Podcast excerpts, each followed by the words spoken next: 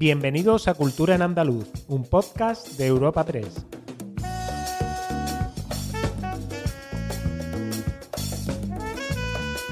Os damos la bienvenida a una nueva entrega de Cultura en Andaluz, el podcast de Europa Press Andalucía en el que cada semana presentamos las novedades culturales más destacadas. Soy Esther Falero y al otro lado del micrófono, o como siempre a mi lado, tengo a mi compañera Ana Tatayolana. Hola Esther, ¿qué tal? ¿Qué traemos hoy?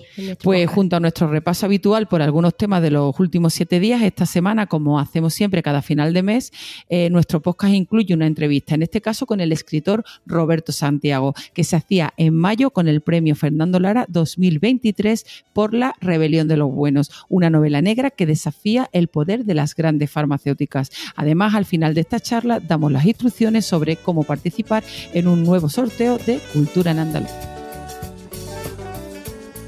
Roberto Santiago es el creador de la colección juvenil Los Futbolísimos, que fue un fenómeno literario que ha vendido más de 5 millones de ejemplares y también ha sido adaptada al cine. Ha publicado varias sagas de misterio y aventuras que han sido distinguidas por sus valores para, para los lectores más jóvenes, recibiendo por su obra literaria infantil y juvenil el premio Cervantes Chico. Además, Roberto Santiago fue nominado al Goya al mejor guion adaptado por El penalti más largo del mundo y La rebelión de los buenos es su segunda novela para adulto tras Ana. Y ahora mismo tenemos el placer de saludarlo en los micrófonos de Europa Press Andalucía. Comenzamos las entrevistas de esta nueva temporada de nuestro podcast Cultura en Andaluz con el escritor, dramaturgo, guionista y director de cine Roberto Santiago, ganador de la vigésima octava edición del premio de novela Fernando Lara con la obra La rebelión de los buenos. Bienvenido, Roberto. Pues muchísimas gracias, Esther, por invitarme. Encantado de estar aquí. Encantada, encantada de que estés aquí con nosotros. Eh, bueno, la primera pregunta eh, que te tengo que hacer, por supuesto, es qué ha supuesto para ti, al margen del valor económico de este galardón, del premio de novela Fernando Lara, este galardón por la rebelión de los buenos.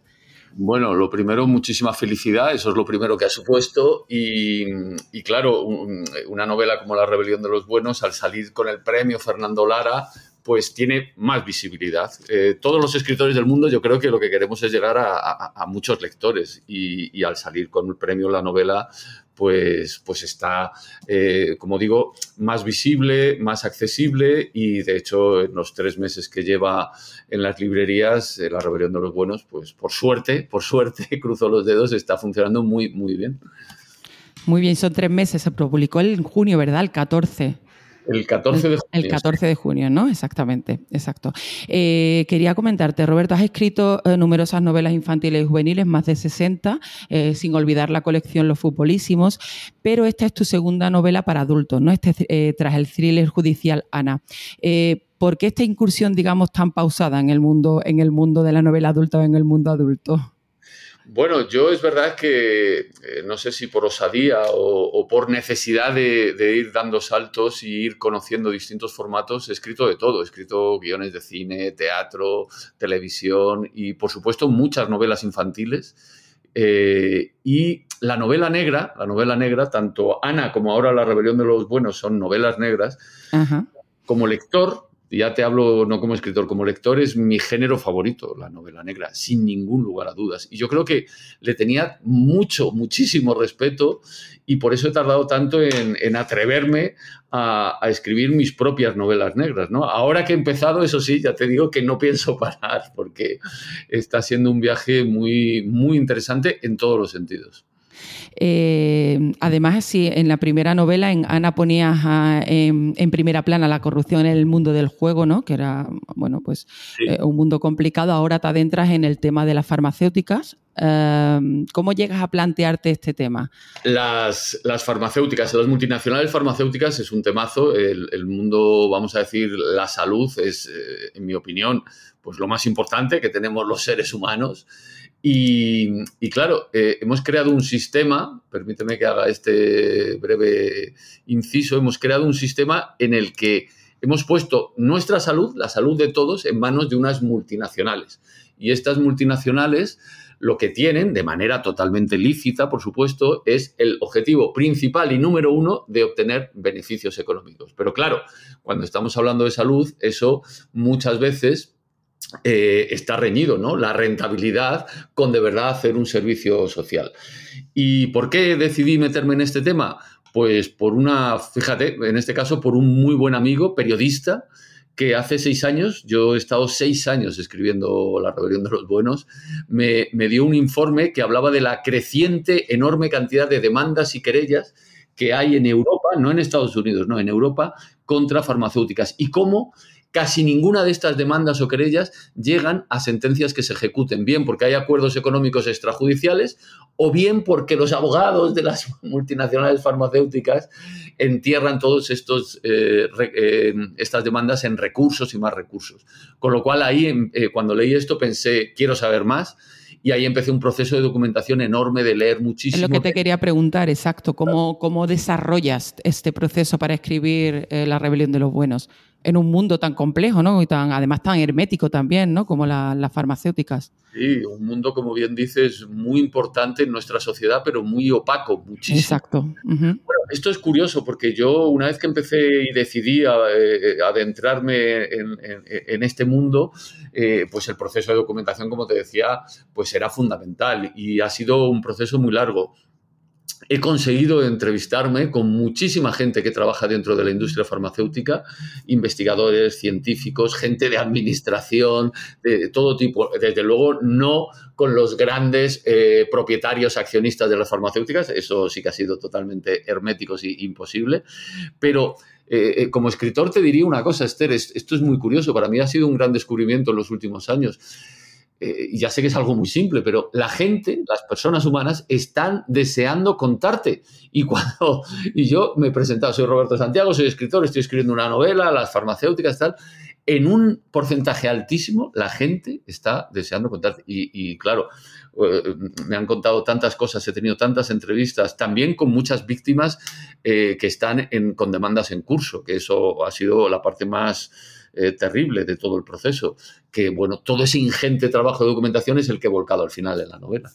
Supongo que esta necesidad de contar también de la gente se debe a esa opacidad y a esa falta de, no sé si de transparencia, a esa dificultad, ¿no? Para entrar en, bueno, para, para resolver todos esos problemas, ¿no?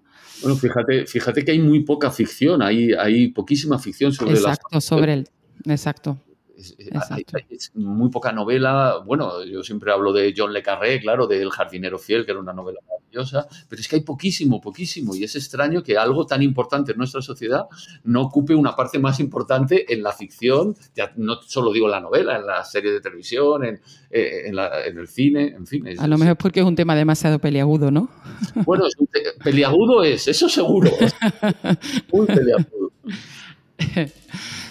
Y, entre los personajes, eh, Roberto, de este, bueno, tus personajes vuelven a ser personajes complejos y también contradictorios, como en el caso de Ana Trammell, ¿no? Eh, entre los personajes de este libro, Fátima Montero, Jeremías Savid, ¿cuál ha sido el que más te ha costado construir? Bueno, eh, sería difícil. Es verdad que yo, por mi manera de escribir, lo más importante a la hora de construir la novela, aunque sea da igual el género, en este caso La Rebelión de los Buenos es novela negra, pero para mí, en ese sentido, da igual, siempre parto de los personajes. Es decir, la trama eh, se pone totalmente al servicio de lo que necesitan los personajes. El triángulo protagonista, tú has citado a Jeremías Avi, por supuesto, a Fátima Montero, la gran villana, entre comillas, de la novela. Pero fíjate que yo me quedaría con el tercer vértice, Trinidad. Trinidad Sí, que, para mí, bueno, es una abogada, detective, es una mujer eh, pues muy fuerte y al mismo tiempo muy vulnerable eh, para mí ha sido el personaje más complejo con el que yo más he sufrido también en ciertos momentos y ha sido, pues, de alguna manera mi, principal compañera de viaje en esta historia. ¿Se podría comparar Trinidad Pardo con el caso de Ana Trammell, este personaje duro y vulnerable a la vez? Bueno, es verdad que sí, tienes toda la razón, es verdad que tiene ecos de Ana Trammell. Eh, eh, es un tipo de mujer que yo admiro mucho y que en mi vida, por suerte, conozco a más de una y a más de dos mujeres muy fuertes que, me gusta tener cerca en mi vida, pero que al mismo tiempo también tienen mucha fragilidad y eso es lo que le hace un personaje tan, eh, tan humano, ¿no? Eh, y desde luego Trinidad. Tan cercano, ¿no? que llega tanto también, ¿no? Claro, que yo creo que te puedes identificar con muchas cosas de las... Totalmente, totalmente. Es un personaje que ha vivido muchas situaciones extremas, que poco a poco vamos descubriendo de dónde vienen sus heridas, de su pasado, de su familia. Bueno, todo lo que nos pasa en la vida viene de la familia, en realidad. Pero, sí, absolutamente. Pero sí, Trinidad luego De ahí partimos, de ahí partimos. Claro, no, no, eso está en el ADN de todos. Y Luego Trinidad, como te decía, también tiene mucho talento, claro, es una detective y una abogada con, muchísimo talento. Y bueno, volviendo a Ana Trammell, fue esta su primera, bueno, tu primera novela fue adaptada para televisión española, ¿no? interpretada magníficamente por Maribel Verdú. Mm. Eh, no sé si ya tienes alguna oferta para la, para la adaptación de La Rebelión de los Buenos. Eh, bueno, a ver, eh, esto es curioso porque yo, de verdad que yo escribo La Rebelión de los Buenos como una novela, 100%, pero por mi estilo, yo he escrito muchos guiones, pues entiendo que sí, que es un estilo muy visual. Y sí, respondiendo, no quiero eludir tu pregunta, sí, tengo ofertas ya para convertir La Rebelión de los Buenos en una serie de televisión.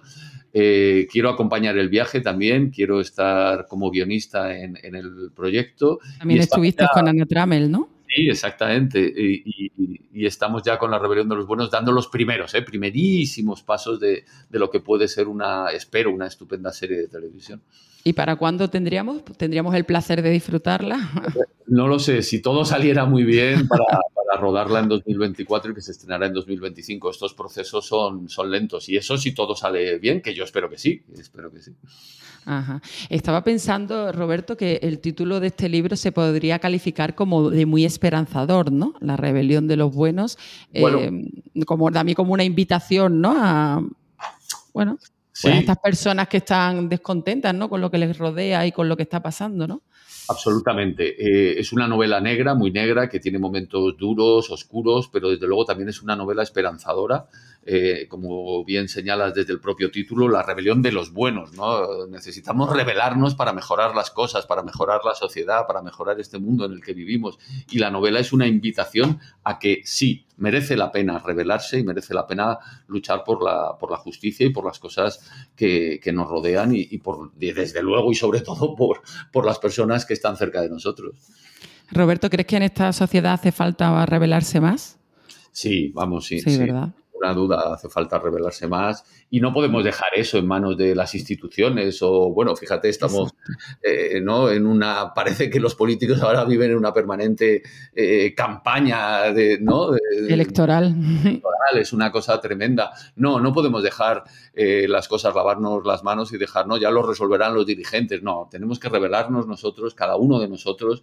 es nuestra responsabilidad y nuestro derecho, ambas cosas. Y yo, desde luego, insisto, modestamente, humildemente, desde lo que yo hago, que es la ficción en La Rebelión de los Buenos, y invito claramente, creo que uno termina la novela y es una invitación clara a decir, adelante, demos un paso, rebelémonos también Ana Trammell era una invitación a rebelarse contra las injusticias, ¿no? Bueno, es que, claro, fíjate que la novela negra, una de las características principales que tiene es la denuncia social y, decir, no, no podemos conformarnos con ciertas cosas. En Ana Trammell me adentraba, como bien dices, en el mundo del juego y ahora en la rebelión de los buenos en algo que es todavía mucho más grande, ¿no? el poder enorme, omnímodo casi de, de, las multinacionales farmacéuticas. Y hay que, no, no podemos conformarnos, hay que mejorar muchas cosas en este sentido y hay que obligar a que el sistema y por lo tanto las instituciones, pero hay que obligarlo a que mejore muchísimo eh, nuestra relación con, las farmacéuticas y con, y con la salud, sin duda. Entiendo que por lo que me has dicho antes, eh, tu próxima novela volverá a ser una novela negra. ¿Ya estás en algo? ¿Tienes algo entre manos? ¿O estás más en literatura infantil y juvenil o en ambas cosas? A lo mejor estás compaginando ambas cosas. Bueno, lo has clavado, Esther. Estoy, ¿Ah, en, estoy en, ambas cosas. Estoy en ambas cosas. Yo, yo la literatura infantil para mí es, es algo que, me nutre mucho, que me encanta, que me da muchas satisfacciones y muchas alegrías Sigo con mis colecciones, los futbolísimos, los forasteros del tiempo. Eh, y al mismo tiempo, sí, ya tengo pergeñado un primer, un primer, vamos a decir, núcleo de lo que espero que sea mi siguiente novela negra, que, bueno, que, como te decía hace un momento, es mi género favorito como lector. Fíjate, todos los escritores, antes que escritores, somos lectores. Y si yo escribo novela negra es porque devoro y he devorado toda mi vida la novela negra. Pues nada, perfecto. Roberto, hasta aquí nuestra entrevista. Si quieres añadir alguna cosita más para nuestros oyentes, pues, eh, pues, pues el micrófono es tuyo. Que, es un placer hablar de libros siempre y que le deis espacio a, la literatura. Y, enhorabuena, enhorabuena por el programa eh, y animar a la gente a que lea, a que lea muchísimo. A que lea muchísimo y a que se revele también, a las dos cosas. Perfecto, pues muchísimas gracias por participar y por estar aquí con nosotros, ¿vale, Roberto? Muchísimas gracias. Un placer. Gracias, un abrazo. Adiós. Quedado con las ganas de leer La Rebelión de los Buenos? Pues vamos a sortear un ejemplar entre todos nuestros oyentes. Esther, cuéntanos cómo podemos participar. Muy sencillo, Ana. Simplemente hay que estar atentos a nuestra cuenta de la red social X, anteriormente Twitter, arroba epandalucía y compartir nuestro pod de hoy, 28 de septiembre. Además, debéis seguir tanto a nuestra cuenta arroba epandalucía como a la de la editorial Planeta, arroba edit-planeta. Es tan sencillo como eso. De entre todos los que cumpláis los requisitos de aquí al próximo jueves, sortearemos este título, La Rebelión de los Buenos. Hay que aclarar que el sorteo tiene limitación peninsular y no podrán optar al mismo cuentas de fuera de nuestro país. Si el hombre pudiera decir lo que ama, si el hombre pudiera levantar su amor por el cielo como una nube en la luz, si como muros que se derrumban para saludar la verdad del día en medio, pudiera derrumbar su cuerpo, dejando solo la verdad de su amor, la verdad de sí mismo, que no se llama gloria, fortuna o ambición, sino amor o deseo, yo sería aquel que imaginaba. Aquel que con su lengua... Esta voz y estos versos que muchos habréis reconocido corresponden... los pelos de punta, ¿eh? Sí, corresponden pues al gran poeta sevillano Luis Cernuda, concretamente a su poema Si el hombre pudiera decir lo que ama. Este año es el 60 aniversario del fallecimiento de, Cernuda, que, que, murió en el exilio en Ciudad de México, y la Caja de las Letras ha recibido esta misma semana su legado in memoriam. El legado de esta gran figura está compuesto por una selección de páginas de su biblioteca personal, cinco ediciones de sus obras y un homenaje de una veintena de poetas, que es la transcripción a mano por cada uno de estos, de estos 20 poetas de un poema de este integrante de la generación del 27. Nos va a contar más sobre la elección de este depósito el sobrino nieto del autor, Ángel Yanguas. ¿Qué podíamos aportar? Para nosotros estaba claro que debía ser algo acorde al prestigio y a la relevancia y también a las características del destino que iba a tener. Debía ser algo que fuese genuino, interesante y que hubiese pertenecido al propio Luis Arnuda. Y enseguida vimos que sí había entre el legado que conservamos algo singularmente apropiado para quedar depositada, depositado, si no todo, en parte, en la caja de las letras, porque es algo que está íntimamente vinculado a las lecturas de Luis Cernuda y a su amor por los libros. Esta cámara acorazada del Instituto Cervantes ya, tiene en su, ya tienen lugar algunos poetas coetáneos a Cernuda y compañeros de la generación del 27, como Pedro Salina, Alberti o Lorca. Y de este último, de Federico García Lorca, nuestro granadino más universal, pues también traemos una noticia, ya que estas semanas en el Instituto Cervantes se ha presentado la edición multilingüe de Grito hacia Roma. Y en la presentación de la misma, que esta obra se ha traducido a 26 idiomas, Esther. Madre mía pues durante la, la universalidad de García Lorca es infinita, como el universo. Pues en la presentación se han leído versos de, este poeta en español, en las lenguas oficiales de, España y así como en las lenguas oficiales de Bélgica y de Hungría. Así que imagínate, ¿no? Eh, no tiene fronteras Lorca. El Cervantes ha estado esta semana hasta arriba de actividades, ¿no? Pues ahora cambiamos de asunto y traemos a Cultura en Andaluz una vida de cine, todo un ejemplo de superación y de echarle ganas a la vida. Se trata del gamer y streamer almeriense Brianator 2022. La vida de Brianator se estrenará el próximo 11 de octubre en la gran pantalla en un documental de la mano de Álvaro Longoria. Recordemos que Longoria fue el ganador del Goya a la mejor película documental en 2013 por Hijos de las Nubes, la última colonia. A Brian, el protagonista de este documental, y que acumula casi 3 millones de seguidores en redes sociales eh, y ha participado en la película Campeones, bueno, en la secuela de Campeones que, que que filmó eh, Javier Fesser en 2018, Campeonex, también es de Javier Fesser en la segunda parte.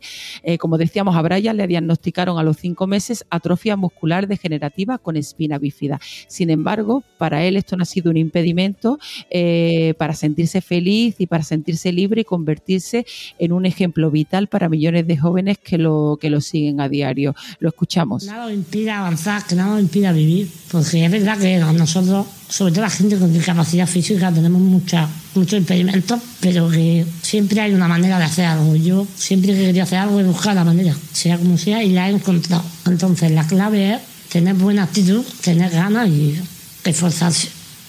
Yo soy feliz dentro de todo malo que me ha pasado. Por mucho, por mucho que me haya pasado cosas malas, yo siempre digo que hay que ser feliz. y vivo la vida la verdad es que la, la, actitud de este chaval da la razón a eso, ¿eh? a que todo en la vida es actitud. Eh, echarle ganas, como hemos echarle dicho ganas y, echarle ganas a la vida exacto, y, exacto. Y, tener eso, tener ganas y No tener actitud los ante las cosas. Todo cambia según cómo lo veas. En fin. Pues Esther, vamos a seguir en Almería y también vamos a seguir con cine. La organización del Almería Western Film Festival daba a conocer este lunes los contenidos de la decimotercera edición de este evento que se va a celebrar desde el 11 al 14 de octubre en Taberna. El, el festival ofrecerá nueve largometrajes, un documental, 25 cortometrajes y un mediometraje que va a dar a conocer pues, una visión global sobre, sobre el western actual, ¿no? Qué, qué- qué simpático este festival, qué curioso, ¿eh? Es curioso y además es el único festival del género western de Europa, Esther. Eh, la sección oficial va a contar con seis largos de España, Dinamarca, Kazajistán, Australia, Chile y de los Estados Unidos. O sea que es un festival cuanto menos internacional. Como mínimo. Entre los nombres que, que van a acudir a Taberna, pues está el actor Elios Crosset-Hoff, que está nominado a los premios de la Academia de Cine Europea por su papel en Gotland, que es uno de los títulos seleccionados para esta cita, o el director del documental Call Me Mule, que es Jock McDonald, eh, que participa en la sección especial Panorama, que está fuera de competición. Y habrá, como siempre, en los festivales algún homenajeado también, ¿no? También hay homenajeados en Taberna. En este caso es con el premio Tabernas de Cine, que va a recaer este año sobre José Luis Alcaine, y el premio Spirit of the West, que irá a John Hill Coast. Esto en algo- entre algunos otros, sí. Sí. También recordar que se va a proyectar en este, en este festival el primer western del, director Pedro Almodóvar, que es el mediometraje Extraña Forma de Vida. No va a competición y este, este mediometraje también se grabó aquí en Almería. Extraño, ¿no? Que Almodóvar haya hecho un western. Sí, Eso sí que es extraño, ¿eh? a mí me encantaría verlo, también te digo, porque No lo un, un tampoco lo he western visto. Almodóvar con, el- con la cosita de Almodóvar, ¿no? Vamos a escuchar a José, José Díaz, que es el alcalde de Taberna, que nos va a dar más detalles en torno a esta cita. Del 11 al 14 de octubre tendremos eh, cuatro jornadas de cine en tabernas, donde el western pues, va a ser, por supuesto, el eje central. El pueblo se vuelca con actividades de todo tipo donde, y con su participación, desde el concurso de caracterización, el pasacalle inaugural o la decoración de comercios, balcones, la ruta de la tapa western, también por nuestros bares y por nuestros restaurantes que, bueno, pues hacen que se genere un ambiente Y cerramos con un último apunte sobre Medina Zara, en Córdoba, eh, ya que el Salón Rico de este conjunto estará abierto por obras. Ana, escucha, abierto por obras, Que no cerrado, cerrado ¿no? por obras, a partir de este domingo 1 de octubre, con un programa de visitas para conocer el trabajo de restauración que se está realizando para devolverlo a su estado original. Qué curioso, Esther, ¿y desde Sí, cuándo estaba, estaba cerrado este enclave, el Salón Rico? Pues este enclave permanecía cerrado desde 2010 y hay que destacar que es el único salón de recepciones califal de la cultura islámica del siglo X que se conserva en todo el mundo. Declaraciones del consejero de Cultura Arturo Bernal durante una visita al mismo. Las personas que vengan a ver este conjunto y que vengan a ver este salón rico, que se abre después de 13 años cerrado, van a tener la posibilidad de ver todo lo que se ha hecho hasta ahora y ahora lo relataré, pero también van a poder ver in situ las obras que se ven realizando, van a poder ver trabajando a los restauradores, a los conservadores en este proceso que yo creo que es tan apasionante que merece ser mostrado. Tengan en cuenta que esto en la parte interior es prácticamente un puzzle imposible, ¿no? no somos- es complicadísimo de. Y ahora os ofreceremos algunos planes para los próximos días.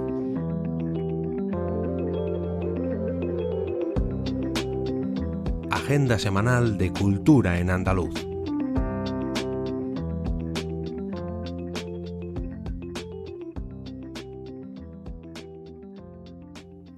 Comenzamos nuestra agenda para los próximos días en Sevilla, donde este fin de semana el Estadio de la Cartuja trae dos planazos para los más nostálgicos. El viernes 29 los amantes de los primeros éxitos del reggaetón podrán bailar al ritmo de más de una veintena de artistas en el festival I Love Reggaeton. Y el sábado será el I Love You de 90, que trae a la capital los éxitos de la música dance que hicieron bailar a toda una generación, entre la que me incluyo.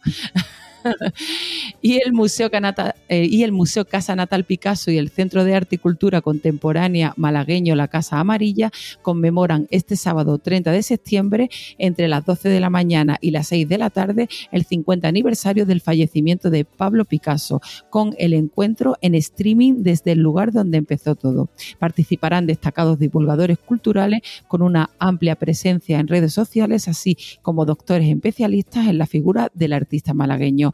Y otras provincias que nos puedas ofrecer actividades. Pues mira, vamos a viajar hasta, hasta Jaén, donde la Biblioteca Pública acoge la exposición Ante todo la vida, ante todo vivir, sobre el legado de Pablo García Baena.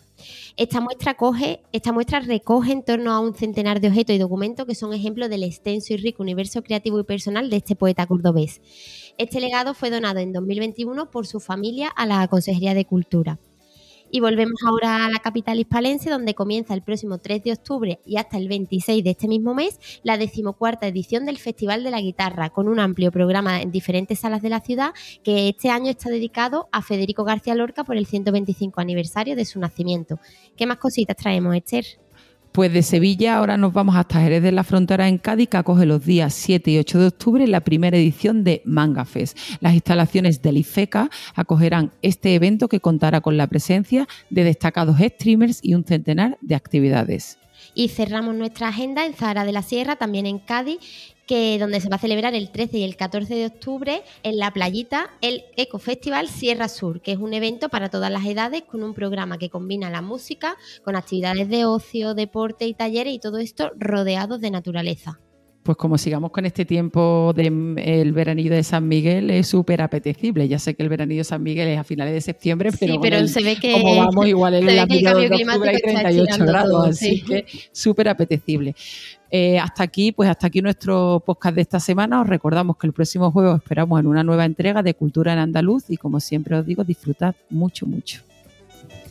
Pues sí, eh, que va a apetecer un plan así, ahí en la playita en la playita Despedimos esta entrega de Cultura en Andaluz invitando a todos nuestros oyentes a descubrir el resto de episodios de este podcast, así como todo el catálogo de programas de nuestra red a través de europapress.es barra podcast. Recuerda que además todos ellos están disponibles en las principales plataformas de podcasting.